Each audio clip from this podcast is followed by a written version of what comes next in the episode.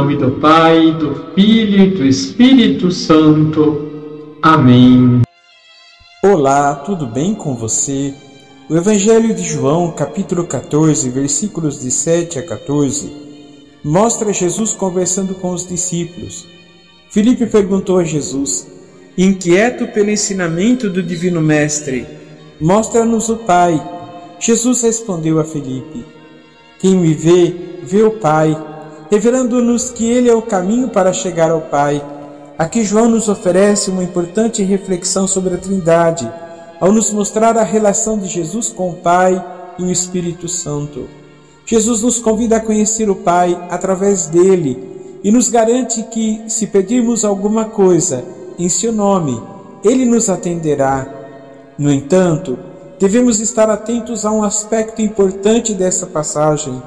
Jesus não está aqui como um intermediário que nos levará até o Pai mas sim como uma etapa vital deste caminho.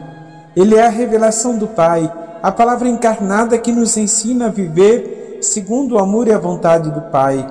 Nós, cristãos, somos convidados a seguir Jesus neste caminho, aprendendo com ele a amar e servir aos outros, a buscar a justiça e a paz.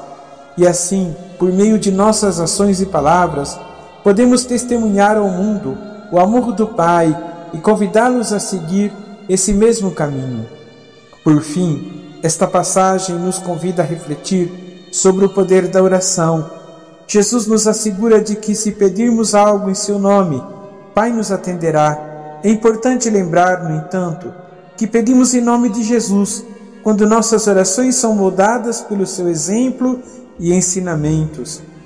O Evangelho de hoje nos desafia a seguir Jesus de perto, buscando conhecer o Pai através dele e testemunhando ao mundo o amor e a misericórdia de Deus. Que saibamos ser fiéis à mensagem que Jesus nos transmitiu de servir ao próximo e de buscar a justiça e a paz. Que nossas orações sejam sempre de acordo com a vontade de Deus e que assim possamos experimentar o poder e a ternura do Pai em nossas vidas Amém. Abençoe-vos o Deus Todo-Poderoso, Pai, Filho e Espírito Santo. Amém.